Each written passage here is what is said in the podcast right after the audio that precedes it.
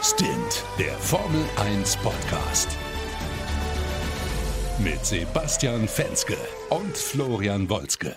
Servus, meine Lieben. Es ist wieder losgegangen. Die Formel 1 Saison 2019 ist gestartet in Australien. Wir mussten alle ziemlich früh aufstehen und ähm, damit meine ich natürlich nicht nur mich und euch, sondern auch meinen lieben Kollegen Sebastian Fenske. Servus, Basti. Wie fandest du denn das erste Rennen der Saison? Äh, liebe Grüße aus Berlin, mein lieber Flo, und natürlich äh, danke fürs Einschalten an alle Zuhörer.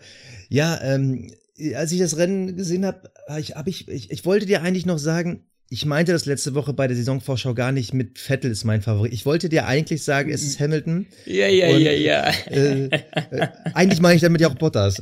Also, Scheiße. Ja, es, ist, also, es äh, fängt an, wie es die letzten Jahre anfängt, ja. Wir sind in dem sechsten Jahr der Hybrid-Ära und schon wieder fahren da zwei Sterne vorne. Ja, aber, aber eine andere Reihenfolge. Richtig, richtig. Äh, Bottas hat das erste Rennen in Australien gewonnen mit einem ziemlich großen Abstand und äh, auch direkt vom Start weg. Da hat er Hamilton gut gepackt, weil Hamilton einen ziemlich schlechten Start hatte. Der hatte ziemlich viel Wheelspin. Ähm, trotzdem muss ich sagen, ähm, also revidieren möchte ich unsere Vorschau von letzter Woche ehrlich gesagt nicht.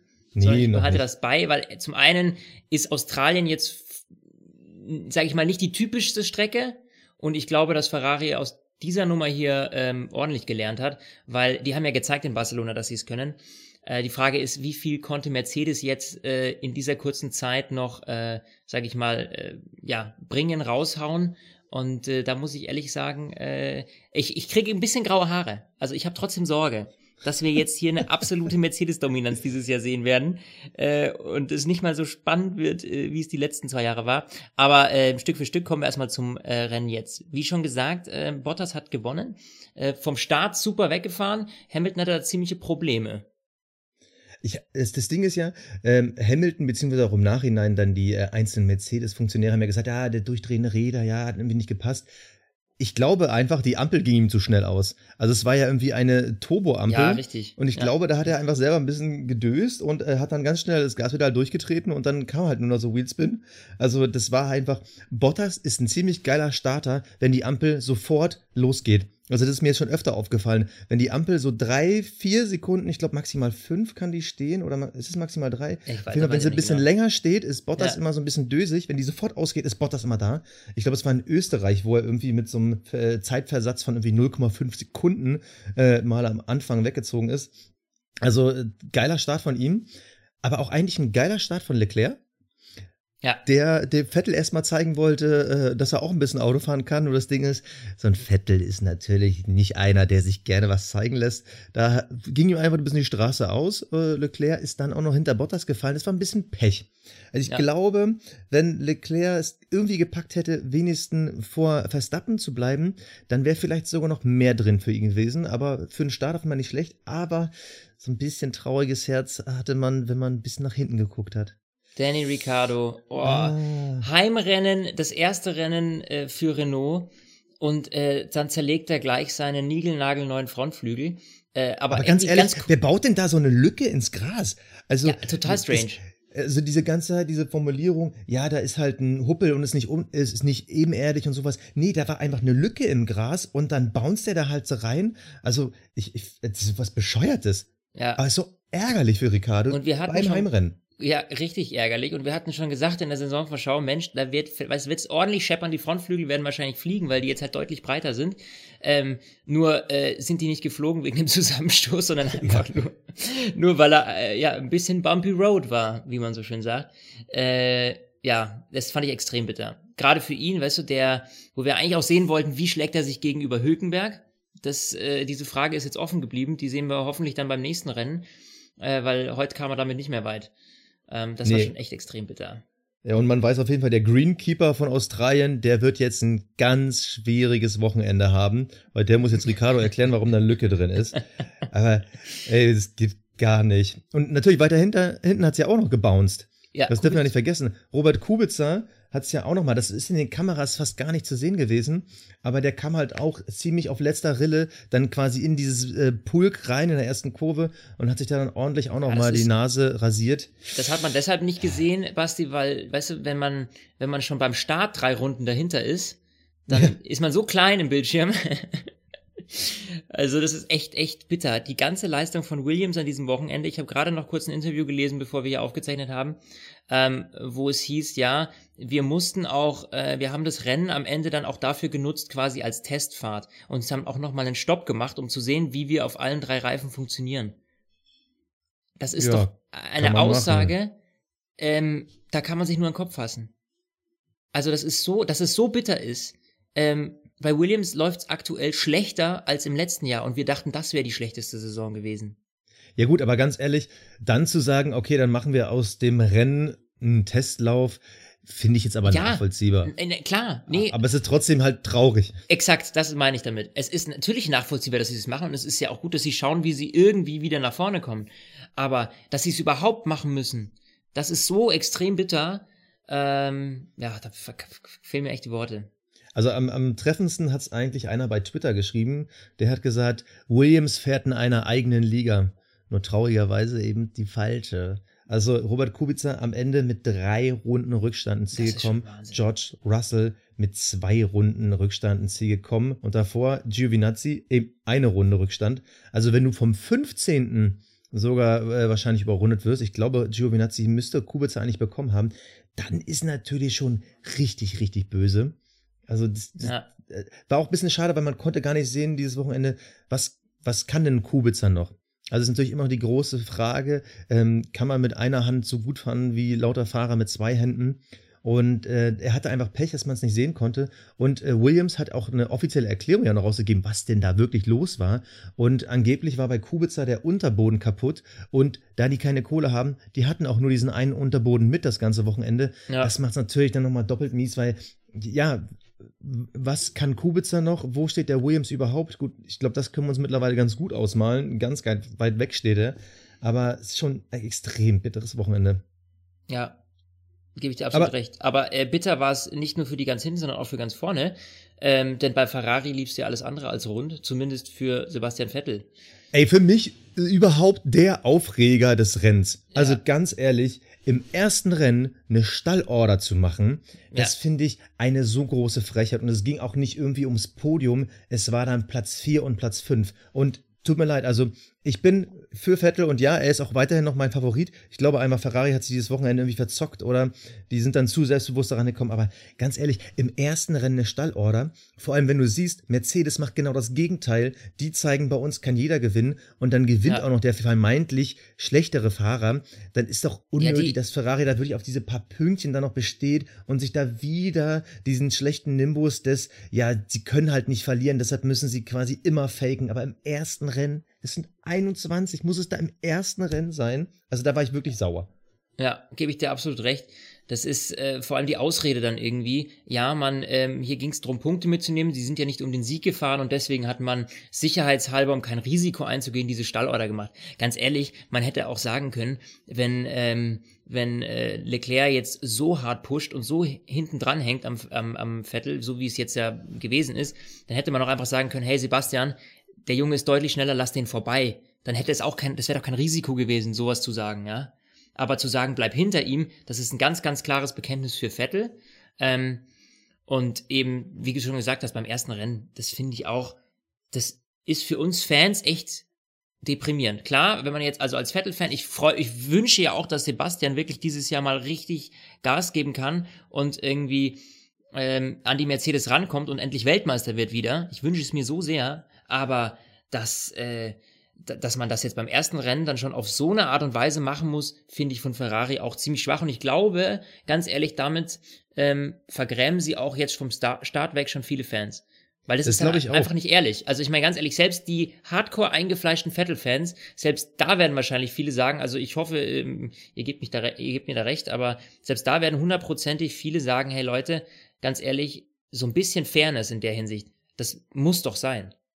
Also ich finde auch das Risiko ist relativ hoch, dass erstens Ferrari der Buhmann für die ganze Saison wird und auch, dass viele, ich sage jetzt mal, deutsche Fans vielleicht auch zu Max Verstappen dann abwandern oder eben zu Mercedes, dass dann quasi diese Treue zu äh, Ferrari dann schnell verloren geht und das ist einfach schade. Vor allem es geht um zwei Punkte. Ich meine, okay, wenn Vettel am Ende der Saison mit einem Punkt Vorsprung Weltmeister wird und wir eine knappe Kiste hatten bis zum Ende, dann wird sich da keiner mehr dran erinnern. Aber vor allem wenn das jetzt in den nächsten zwei, drei Rennen wieder zu so einer Konstellation kommt. Ja. Weil wenn Ferrari sich so früh schon festlegt, dann bedeutet das auch, dass beim nächsten Rennen, wenn die beiden voreinander fahren sollten, dass Vettel dann wieder der Vordermann sein soll. Und das ist natürlich mies. Vor allem ja. wirklich, wenn du diesen 1 zu 1 Vergleich hast, dass Mercedes, gut, äh, da jetzt heute eine Teamorder zu machen, das wäre vielleicht auch super dämlich gewesen. Aber wenn du wirklich diesen Vergleich hast, dass da eben der Schwächere gewinnt, das, das, das, das kann man einfach nicht machen, nicht für zwei Punkte. Also nee. da ist halt der Unterschied, wenn und du jetzt irgendwie äh, Platz eins und zwei tauscht, einfach, der ist halt gravierend, da sind sieben Punkte, aber zwei. Nee. Und insgesamt, ganz ehrlich, insgesamt hätte ja noch die Chance bestanden, dass man noch einen Punkt mehr holt, weil Leclerc vor ihm dann mit dem mit wenig Sprittern und einem leichten Auto am Ende vielleicht noch mal eine Chance gehabt hätte auf die schnellste Rennrunde. Das stimmt. So, das kommt ja auch noch oben drauf. Das heißt, man hat eigentlich diesen die Chance auf diesen Punkt dadurch auch komplett vertan. Wobei ich jetzt sagen muss, ich äh, gucke mir gerade die schnellste Rennrunde an. Leclerc lag insgesamt äh, fast eine Sekunde ja, okay. und vier Zehntel dahinter. Ob da jetzt noch so viel gegangen wäre, keine Ahnung. Aber grundsätzlich bin ich bei dir. Ähm, äh, schwierig. Vor allem Leclercs schnellste Runde war auch die letzte und wie gesagt, über eine Sekunde Rückstand wäre mhm. nicht drin gewesen. Aber trotzdem, einfach mal versuchen. Aber lass uns allgemein über Ferrari sprechen. Das Wochenende, ähm, ich meine, sie sind als der große Favorit nach Australien gefahren und werden dann im Rennen von Honda überholt. Max ja. Verstappen überholt auf der Strecke. Schnuppi da, äh, wie alt die Reifen da jetzt waren. Es war trotzdem so, dass die ebenbürtig waren. Und ja. Ja, und das war doch, ist doch ein Schlag und, ins Gesicht. Und vor allem wie einfach, wie leichtfertig. Also das war ja, das war ja nicht mal, dass er jetzt irgendwie hart kämpf, äh, gekämpft hat, äh, um da vorbeizukommen. Also das ging ja relativ fix, dass Max Verstappen dann an Vettel vorbei war. Ähm, und da muss ich echt sagen, da, äh, das ist einfach eine grandiose Leistung von Max gewesen. Ähm, ja. Äh, und von Honda, eben wie du schon sagst, jetzt gleich das erste Rennen ähm, von Red Bull mit Honda und das funktioniert. Das erste Mal, dass Honda auf dem Podium ist seit dem Comeback, ne? Ach, das, ja, ja gut, logischerweise, ja. Richtig. Wir haben ja auch in den vergangenen Saisons nicht so fröhlich über Honda gesprochen, aber heute haben sie sich verdient, muss man ganz ehrlich sagen. Ähm, und das war, war, eine, war eine super Leistung. Max Verstappen also absolut top. Ähm, wen ich auch lo loben muss, ist dann äh, Haas, Best of the Rest. Wir haben ja eher, eher so Renault gesehen, beziehungsweise du hast Haas schon ein bisschen. Da nee, was heißt du? Du hattest äh, Renault noch vor Wir Red Bull gesehen sogar, ne? Teilweise. Ja, also äh, das, also ja, also wir haben uns im Endeffekt darauf geeinigt, dass wir Red Bull auf Platz 3 sehen. Ich habe gedacht oder gefühlt, dass Renault da enger dran kommt, aber eigentlich waren die Haas als Best of the Rest schon so ziemlich gesetzt, auch nach den Tests. Ähm, dass sie jetzt wirklich auch vor Renault noch liegen, finde ich heftig. Ja. Ich würde aber mal sagen, das liegt auch so ein bisschen an Australien. Also der, Australien lag letztes Jahr auch schon in den Haas. Und hier war es so, Nico Hülkenberg hätte ja sogar durch seinen Undercut eine Chance gehabt. Äh, ich glaube, ähm, an Grosjean oder an Magnus, ich weiß gar nicht mehr, an einem Haas kam er ja sogar vorbei. Dann war er wiederum, hing er dann fest. Also ich glaube, auf einer anderen Strecke wäre vielleicht sogar noch mehr gegangen, dann hätte es sogar enger sein können, dass man ihn besser überholen kann. So waren die beiden halt zu nah, zu gleich gut. Mhm. Und da hat einfach Haas den Vorteil, dass sie halt im Quali besser waren. Ja, nur, nur Aber als Best of the Rest auf jeden Fall verdient. Bis auf, naja, also ich sag mal, 50 Prozent verdient. Die anderen 50 Prozent, die muss man ja Haas auch ein bisschen abrechnen. Ja, weil, wie du schon gesagt hast, die Strecke gefällt Haas, nur die Boxengasse scheinbar nicht. Nie. Weil, das war, ich habe mir echt die Haare gerauft, als ich gesehen habe, wie dieses Rad da locker ist wieder. Ey, heftig. Ey, das gibt es nicht. Das ist der, die gleiche Kiste wie letztes Jahr. Ähm, wir erinnern uns, letztes Jahr sind beide Boxenstops von beiden Fahrern in die Hose gegangen. Ähm, die, äh, da war immer ein Rad locker. Äh, jetzt sah es erst so aus, als wäre es fest, aber die Radmutter ist gebrochen, nachdem man sie zweimal hin und her geschraubt hat. Äh, wir erinnern uns an den Boxenstopp von Grosjean, äh, jetzt der ähm, ziemlich mies lief und man hat dann wirklich am vorderen linken Rad äh, versucht, diese Radmutter festzuschrauben. Ja, und äh, kurz darauf äh, lag er eben neben der Strecke mit einem lockeren Rad. Also das ist schon echt, das ist, das ist doch Karma oder so. Ich weiß nicht, das ist, das ist doch strange. Exakt die gleiche Strecke, im Jahr darauf gleiches Problem. Das ist so crazy. Ja, vor allem, vor allem diese Konstellation, okay, also Mutter geht nicht richtig rauf, sie machen sie wieder locker, sie machen sie wieder drauf und dabei ist sie irgendwie angebrochen. Aber stell dir mal vor, ich meine, das war im Endeffekt Glück, dass es die äh, letzte Kurvenkombination war, die halt ein bisschen langsamer gefahren wird. Aber wäre er in einer schnellen Kurve gewesen, da fliegt so ein Rad auch schnell mal weg und äh, Australien hat da eine ganz düstere Vergangenheit, äh, ja. äh, was da äh, fliegende Reifen angeht. Und äh, ich meine, da haben wir im Endeffekt alle Glück gehabt. Also wir, also die Formel 1 hat da ziemlich viel Glück gehabt, dass da nicht mehr passiert ist. Aber wirklich, das ist komplett die gleiche Konstellation. Ich glaube, es bei, war bei Grosjean letztes Jahr sogar auch vorne links. Mhm. Also das ist schon abgefahren. wo man wirklich dann sich irgendwie hinterfragen muss, also ist das jetzt bei Haas irgendwie ganz speziell oder sind das irgendwie dann allgemein die Radmodern? Also ganz, ganz schwierig, aber auch da, genauso wie im letztes Jahr, ein richtig gutes Ergebnis weggeschmissen. Also ja. es wären echt wichtige Punkte gewesen, die vor allem eben den Titel Best of the Rest angegangen wären. Ähm, schade für Grosjean, der eigentlich das ganze Wochenende über ziemlich gut aussah. Mhm. Oder bis, was heißt sogar ziemlich gut? Also äh, im Qualifying lag er vor Magnussen. Ich persönlich sehe eher Magnussen besser als Grosjean, aber im Qualifying hat er ihm äh, fast drei Zehntel abgenommen auf die schnelle Runde. Ja. Das ist schon eine gute Leistung von ihm gewesen. Also knüpft so ein bisschen an an die zweite Saisonhälfte letztes Jahr, wo Grosjean auch besser wurde und äh, eigentlich am Ende von der reinen Leistung, von der reinen Form sogar vor Magnussen lag. Also eigentlich ein gutes Wochenende für ihn, aber am Ende einfach Pech. Ja, wieder Pech, äh, wo ich sagen muss, wen ich jetzt echt mal loben muss in der ganzen Geschichte ist, äh, und das hätte ich nicht erwartet, ist äh, Lance Stroll. Ähm, der mit dem Racing Point, sein erstes äh, Rennen mit dem Racing Point Wagen, äh, auf P9 gefahren ist. Und das muss ich sagen, das hätte ich ehrlich gesagt nicht erwartet. Also ähm, wir haben ja schon gesagt, dass Racing Point nicht so stark ist, wie wir es eigentlich erwartet hätten. Also wir hatten letztes in der Saisonanalyse, äh, Saisonvorschau, sorry, hatten wir auch überlegt, wo stehen die so ungefähr. Aber äh, dass sie auf P9 kommen, hätte ich nicht gedacht. Und vor allem hätte ich eher gedacht, dass Perez auf P9 fährt, wenn dann und nicht Lance Stroll. Ähm, ja, das muss ich sagen, das ist eine, das ist eine absolut solide Leistung. Ähm, ich glaube, dass der Junge ist halt auch, ich meine, das hatten wir auch schon mal das Thema, dass das Junge es natürlich nicht so einfach hat, gerade vor den Medien auch, weil es heißt, klar, Papa bezahlt ihm das Cockpit und deswegen ähm, fährt er da. Ja, im, Im normalen Kampf würde er vielleicht nicht da fahren. Er hat es natürlich dadurch leichter. Aber äh, heute muss man sagen, hat er abgeliefert.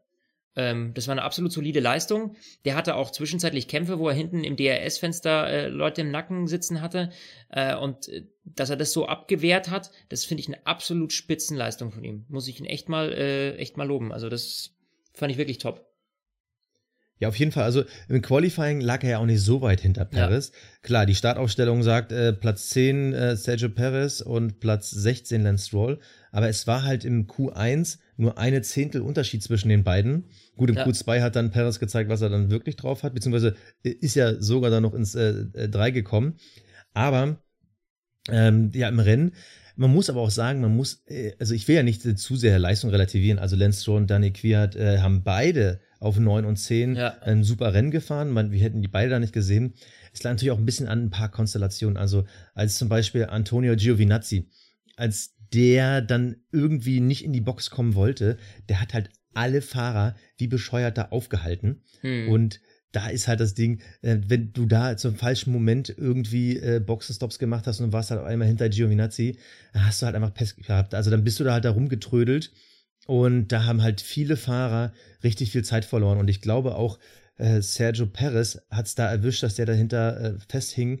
Genauso wie äh, Gasly auch, glaube ich, kurzzeitig mal dahinter festhing. Ist halt eine ganz, ganz schwierige Kombination da gewesen. Das war einfach dann Pech. Und die, die länger draußen geblieben sind, hatten halt eben den Vorteil, dass sie da ein bisschen mehr Zeit rausfahren konnten.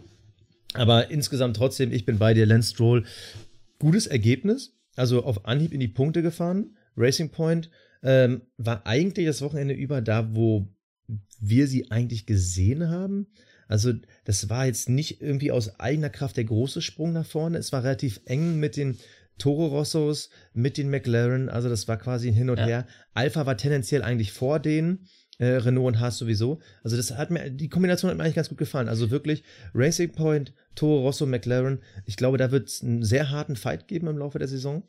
Aber das ist auch ich genau glaube, es wird immer wieder einen anderen vorspülen. Ja, und das ist aber genau das, was wir auch schon gesagt haben, dass dieses, diese Partie so eng zusammenliegt. Ja. Also das bestätigt eigentlich nur das Bild, das wir schon von Barcelona hatten von den Tests, ähm, dass die einfach wahnsinnig eng beieinander liegen.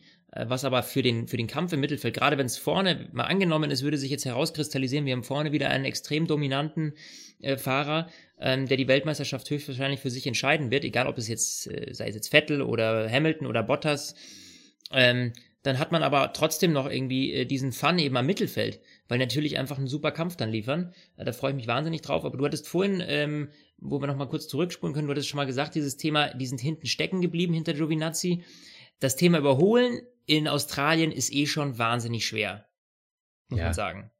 Das ist es ja irgendwie, was, was war das? Irgendwie letztes Jahr waren es fünf, dieses Jahr waren es irgendwie ähm, knapp irgendwie an die 12 oder so. Äh, das, Ja. es ist halt Australien. Australien ist schwierig. Australien hat ganz, ganz schwierige Kurven und da ist es halt nicht so leicht. Und die DRS-Zonen sind auch dann verhältnismäßig kurz. Also vor allem diese zweite DRS-Zone äh, nach der Startziel und geraden, die ist halt, äh, weil die Kurve halt so gebogen ist, dass du als äh, Vordermann eigentlich die, die, die Innenseite zumachen kannst. Das ist, ist ziemlich schwierig. Also gut, äh, Verstappen hat es da geschafft, aber äh, einfach nur, weil der Unterschied dann zu groß war zu Vettel. Aber ansonsten, Australien ist einfach ein ganz, ganz schwieriges Pflaster zum Überholen. Aber okay, die Strecken muss es geben und es war ja trotzdem ein interessantes Rennen. Ähm, also das, da kann man jetzt nicht gegen sagen. Also für Australien-Verhältnisse war es so ein grandioses Rennen. Ja. Aber Ja. lass uns noch mal auf den Sieger zurückkommen. Lass uns noch mal auf Bottas zurückkommen und überhaupt auf dieses Wochenende. Also Mercedes kam aus den Tests, alle dachten so, ah, vielleicht, vielleicht, Ja, äh, ja, vielleicht auch Schlawiner. tendenziell schon wieder gegen Mittelfeld und Ja, boom. ja.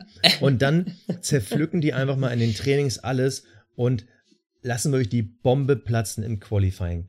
Also das ist ein Wahnsinn. Also acht Zehntel fast Vorsprung. Das ist so krass. Also Das ist so extrem. äh, Aber das ist, weißt du, das ist, das ist wie in der Schule. Kennst du noch diese Menschen, die dann irgendwie nach einer Prüfung gesagt haben, boah, ich war so schlecht, ich habe so verkackt, oh, ich war so mies. Ja. Und dann so, oh, ich habe eine Eins. Ja, wo ich mir dann immer denke, so ganz ehrlich, ja, also wenn ich gesagt habe, ich habe eine Vier, dann hatte ich auch eine Vier. So, Ja, genau. So ganz aber ehrlich, wirklich, ja? zu 100 Prozent. Das Und- ist, das, das ist schon fast nervig, ja. Also diese, diese Pseudo, diese, ne, wie soll man sagen, diese, diese, diese Streber, die immer einen auf, oh, ich will eigentlich auch cool sein, deswegen darf ich nicht so gut sein und deswegen erzähle ich einfach, ich war schlecht und am Ende war ich doch gut. So.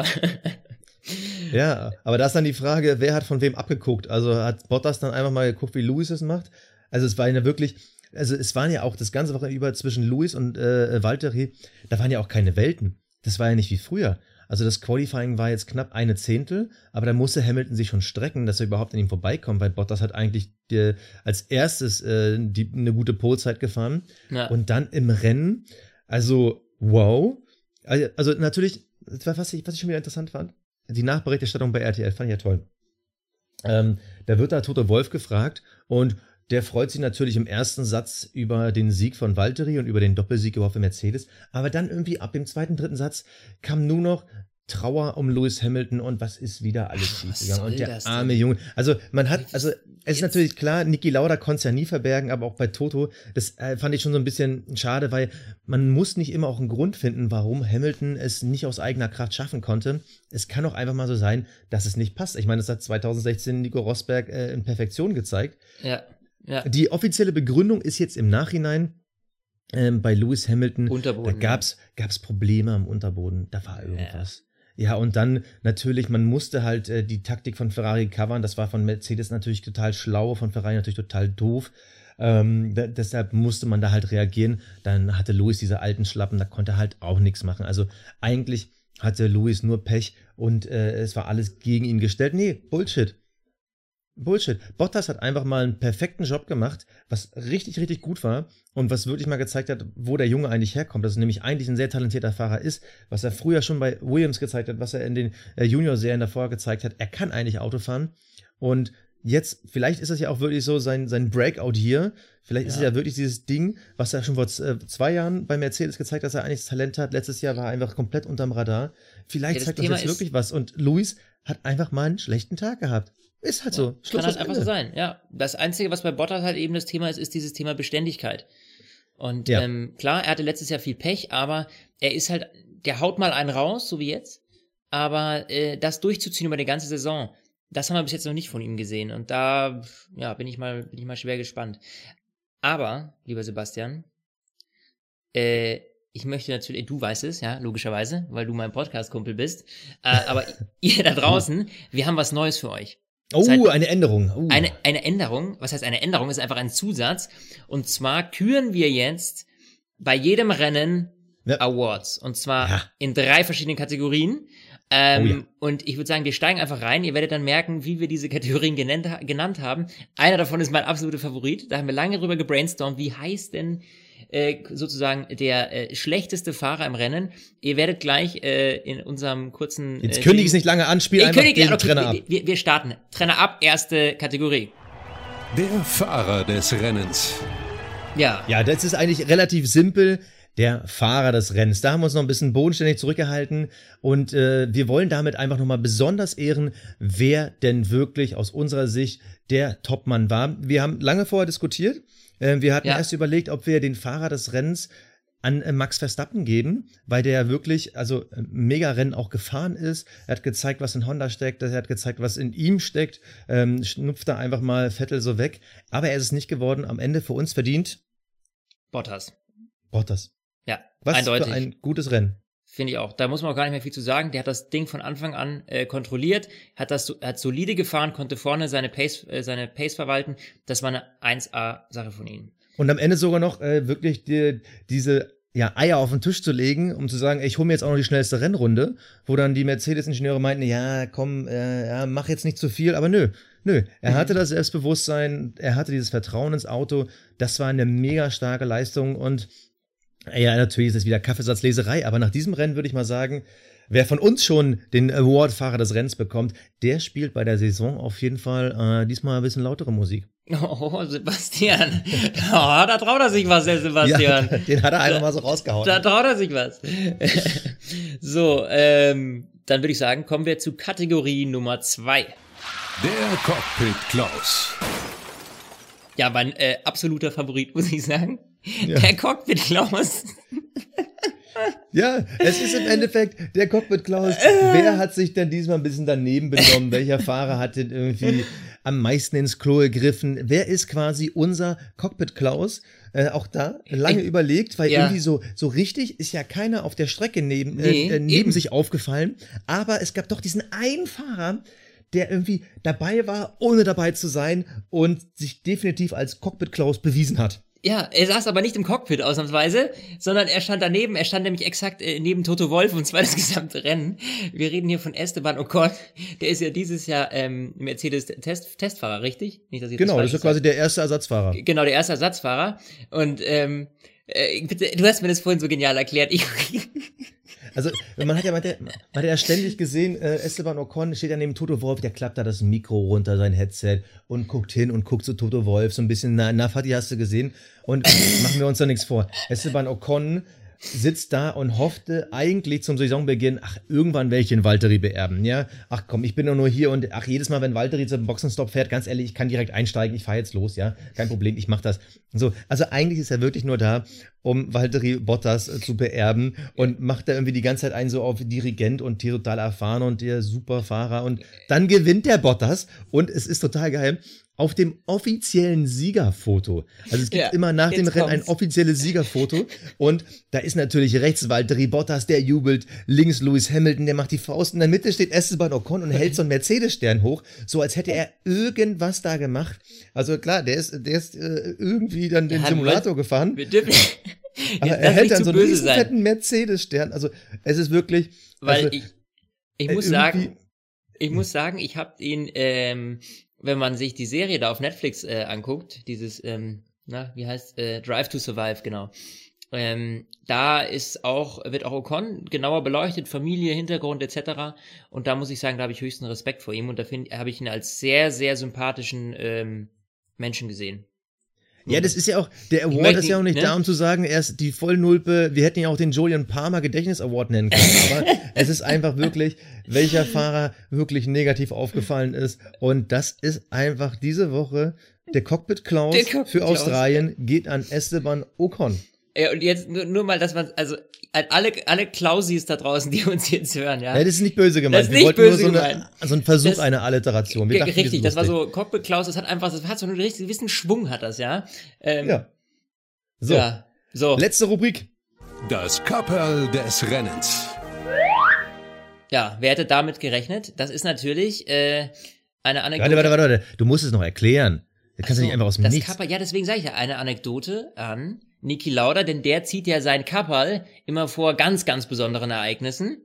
Und deswegen Leistung. haben wir quasi überlegt, was komplett über das gesamte Rennwochenende so, auch neben der Strecke für uns so das, das äh, beste Highlight des Rennens war. Äh, und das, äh, davor ziehen wir quasi unser imaginäres Niki Lauda Kapperl. Und äh, da sind wir uns aber beide ziemlich schnell einig gewesen, das ist für uns ja. Honda. Äh. Das heißt also nicht neben der Strecke, sondern heute ist dieser Award auf der Strecke, weil äh, die haben, äh, wie gesagt, das erste Mal jetzt auf dem Podium, du hast es gerade vorhin gesagt, äh, eine Podiumsplatzierung gehabt. Die haben das, das war eine Top-Leistung zum Saisonstart. Die haben wahnsinnig viel äh, äh, da reingebuttert in, an Entwicklungszeit. Und äh, das haben sie sich jetzt verdient, nach den ganzen Jahren voller Pleiten und Pech und Pannen. Äh, Alonso kann ein Lied davon singen. Da muss ich echt sagen, 1A Leistung und deswegen ziehen wir unser Kappal vor Honda. Auf jeden Fall, die haben es verdient und ganz ehrlich, ich musste während des Rennens auch an Alonso denken, als dann irgendwie so ein, so ein Honda aufs Podium fährt. Klar, es ist ein Red Bull, ne? Das ist schon mal ein Ticken besser als jetzt irgendwie die McLaren in den letzten Jahren, ja. aber da musste er doch echt gedacht haben, verdammt, verdammt, hätte ich, hätte ich nur ein Jahr oder ach, hätten wir vielleicht noch äh, zwei Jahre, vielleicht hätten wir es ja irgendwie durchhalten können. Weil zum Beispiel für Renault war das Wochenende ja tendenziell eher düster. Ja. Also klar, Ricardo war natürlich Pech, aber wir hatten auch, ähm, von wem war das nochmal? Science Motor? Science ist abgeraucht. Genau. Science Motor ist abgeraucht. Also es war jetzt für Renault kein Auftakt nach Mars und dann fährt wiederum ein Honda aufs Podium. Also zweimal Mercedes, einmal Honda auf dem Podium. Das ist natürlich ja. ein Schlag ins Gesicht. Deshalb, wir ziehen das Kappal für Honda. Und Renault wird sich wahrscheinlich dieses Jahr richtig, richtig strecken müssen, dass die nicht der vermeintlich schlechteste Motor im Feld werden. Ja, absolut. Und jetzt kommen wir nochmal ähm, nach diesen Awards, jetzt äh, kommen wir zu einer Sache, die uns beiden ehrlich gesagt heute früh extrem erstaunt hat, weil äh, wir sind in unsere offizielle Fantasy League gegangen, die Stint F1 Podcast Liga, und wir haben tatsächlich über 100 Teilnehmer. Mega, danke euch. Leute, danke also, euch. Ja, wirklich. Absoluter Hammer. Äh, wir freuen uns riesig darüber. Das heißt natürlich aber auch für uns, es wird ein extrem harter Kampf gegen 100 Jungs und Mädels, die da mitmachen. Äh, auf Platz 1, Basti, äh, bist weder du noch ich im Moment, denn beim ersten Rennen mit 188 Punkten ganz vorne ist Team 9396. Ähm, dahinter ist James und dann Wood Wood F1 Racing, finde ich übrigens ein abgefahrener Name. Ähm, äh, so, ich liege auf, danach, ich liege nämlich vor Sebastian, muss ich dazu sagen, ich halte jetzt auch einen Stern. Nee, du darfst meinen Stern halten, Basti. Ja, ich, ich mach äh, deinen Ocon. Du darfst meinen Stern halten. Ich liege auf Platz 53 so, Basti, wo, dich finde ich gar nicht. Du bist so wie bei, du bist wie bei Kubica, ja, ich, dann ganz hinten ich, weit weg. Ich habe einen taktischen Fehler gemacht. Ähm, ich hatte eigentlich, wollte ich Hülkenberg als Turbo-Driver nehmen und dann nehme ich Daniel Ricciardo und was macht der? Mir minus 26 Punkte. Also ich habe äh, weniger als die Hälfte von Platz 1. Also ähm, einfach mal, wir wollen jetzt jedes Mal so ein bisschen am Ende über die Fantasy League reden, weil wir einfach eine mega geile Community haben und wirklich über 100 Teilnehmer ist schon heftig. Ähm, äh, wie heißt der Kollege nochmal? Team 18, äh, nee, Nein, Team, Team 9396. Ja. 9396. Äh, geniale Auswahl. Der hat getippt auf Max Verstappen, Charles Leclerc, äh, Hülkenberg, Raikön und natürlich den Sieger Bottas. Ähm, Haas noch zu sich als Punktekicker, als Team.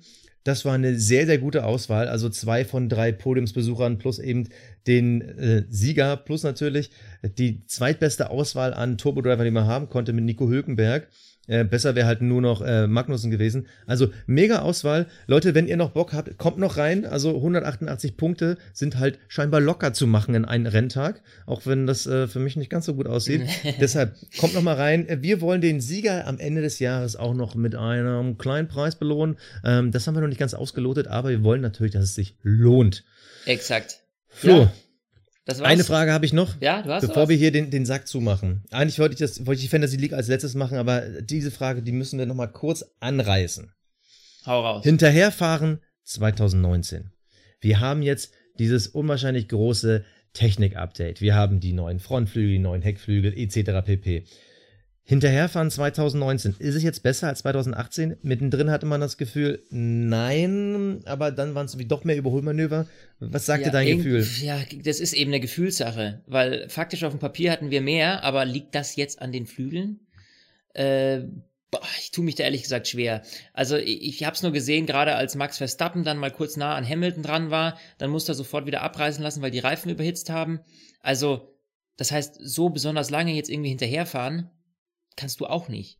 Unabhängig davon, dass die Flügel vielleicht ein bisschen was bringen, sobald du eben länger als, äh, keine Ahnung, drei Kurven hinten dran bist, hast du zu heiße Reifen. So, das heißt, irgendwie dann halt doch nicht. Also das heißt, du kannst zwar nah ran, aber ewig lang dranbleiben, schaffst du trotzdem nicht. Also deswegen äh, bin ich mal schwer gespannt. Da müssen wir jetzt noch ein bisschen, glaube ich, abwarten, auch mal andere Strecken sehen, weil Australien ist, wie gesagt, so ein bisschen eine strange Strecke, was das angeht.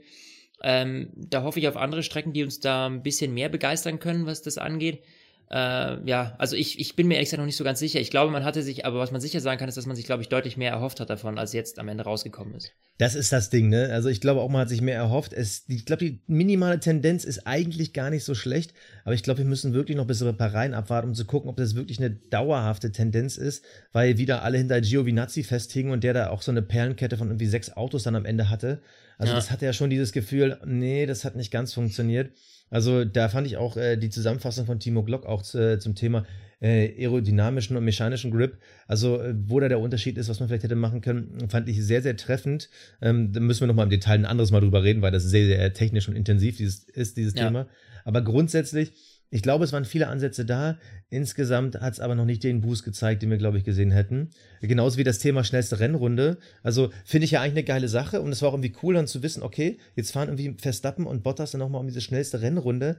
Aber man hatte jetzt irgendwie dann trotzdem das Gefühl, naja, also wenn wir Pech haben, gewinnt das dieses Jahr 20 von 21 Mal Mercedes dann kannst du das auch wieder abschaffen. Also es hat mich noch nicht so richtig überzeugt. Ich ja. glaube, da braucht man auch unbedingt eine Strecke, wo es eigentlich zwei reguläre Boxenstops gibt, wo du halt wirklich mehr Varianz hast in, in deiner Reifenmischung, um da noch mehr Spannung reinzukriegen. Ich glaube, da müssen wir echt noch abwarten. Aber grundsätzlich, beide Sachen haben nur bedingt einen Effekt gehabt. Aber ja, in zwei Wochen in Bahrain sind wir hoffentlich alle schlauer. Und äh, ich möchte gerne mit meinem Lieblingsfunkspruch der Woche diesen Podcast beenden. Vettel fragt, why are we so slow? Und die Antwort von der Ferrari-Box, we don't know. Ich hoffe, in zwei Wochen wissen Sie es besser. Äh, Flo, ich bedanke mich. Ich freue mich auf diese Saison und danke, danke dir. Zuhören. Ciao. Stint, der Formel 1 Podcast mit Sebastian Fenske und Florian Wolzke.